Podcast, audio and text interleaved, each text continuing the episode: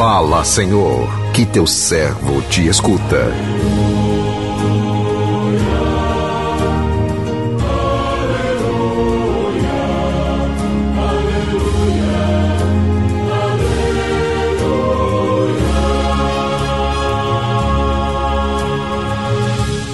O Senhor esteja convosco, Ele está no meio de nós. Proclamação do Evangelho de Jesus Cristo, segundo Lucas. Glória a vós, Senhor. Naquele tempo, dizia Jesus ao chefe dos fariseus que o tinha convidado: Quando deres um almoço ou um jantar, não convides teus amigos, nem teus irmãos, nem teus parentes, nem teus vizinhos ricos, pois estes poderiam também convidar-te, e isto já seria a tua recompensa. Pelo contrário, quando deres uma festa, convida os pobres, os aleijados, os coxos, os cegos, então serás feliz, porque eles não te podem retribuir. Tu receberás a recompensa na ressurreição dos justos. Palavra da salvação, glória a vós, Senhor.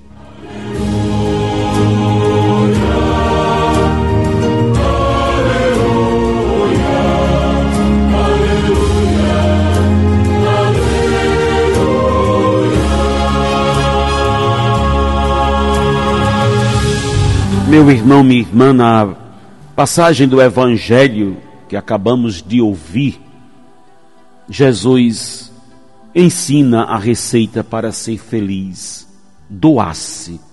Doar-se sem esperar nada em troca, sem esperar retribuição humana, pois toda retribuição humana consiste numa felicidade passageira. A felicidade suprema consiste em receber a recompensa de Deus e não dos homens.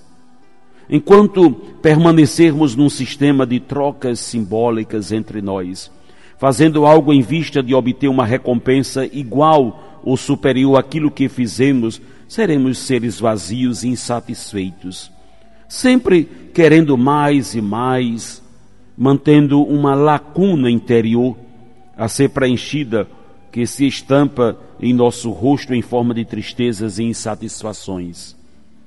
Infelizmente, a maior parte de nossos atos e de nossas relações com o próximo consiste nesta troca de favores que confundimos com a felicidade teológica, a única que completa o ser humano.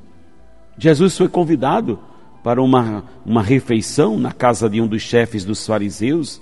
Esse convite foi movido por interesses e Jesus sabia disso.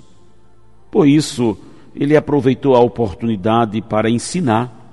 Jesus viu que os convidados para esta refeição eram pessoas que de alguma forma poderiam oferecer algo em troca, recompensar o suposto ato de gentileza, como fazem para escara, é, é, em, é, é, escancaradamente, né? assim podemos dizer, como fazem os políticos, candidatos a cargos políticos. Temos assim o conselho de Jesus ao chefe dos fariseus e a todos nós.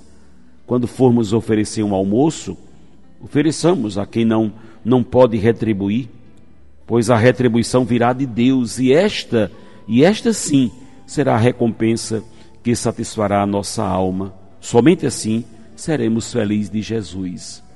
Há uma imensa alegria no coração que sabe ser generoso. Mas a generosidade tem algo que é muito específico.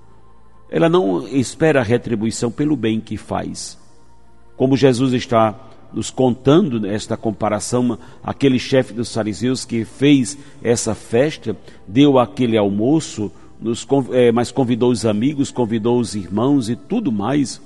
Você sabe, se você faz uma festa, um almoço, convida as pessoas, elas têm que te convidar. Fica aquele tom de retribuição. Enfim, é sempre bom as pessoas estarem na nossa casa, as recebermos em nossa casa, e é bom irmos na casa das pessoas. Tem pessoas que às vezes não têm essa generosidade ou esse dom da acolhida. Né? gostam muito de ir à casa dos outros, mas não recebem ninguém em sua casa. Tem algo muito específico e evangélico que é sabermos alegrar o coração dos outros, sem esperar qualquer forma de retribuição, contribuição ou contentamento por causa disso. O único contentamento é a alegria do evangelho, de ser generoso.